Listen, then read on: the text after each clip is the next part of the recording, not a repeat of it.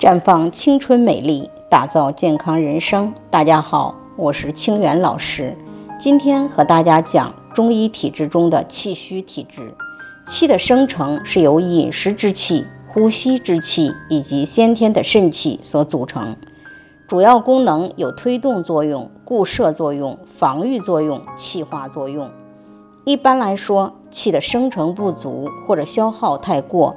如长期饮食失调、情志失调、长期生病卧床，会导致身体气虚，会表现出全身各个脏器组织的功能减退，主要表现为少气懒言、四肢疲惫、气短声低、周身乏力、头晕目眩、稍动即汗出等。气虚严重的时候，还会出现疲劳、眩晕、内脏下垂、免疫力低、生活质量下降。生病不容易痊愈的情况，调理上以补气养气为总原则。气虚体质的人在饮食调理上，可以多吃补气益气、易消化、性平味甘的食物，如大枣、山药、人参、西洋参、莲子、薏仁、芡实、黄芪、党参等；忌食生冷性凉。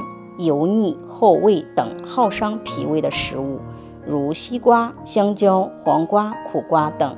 气虚体质的人容易出现肌肉松软、倦怠乏力、不喜运动、抵抗力弱。因此，生活调节方面要做到起居有规律，尽量避开风寒之邪。中医有句话叫“劳则气耗”，所以在运动方面应采用低强度。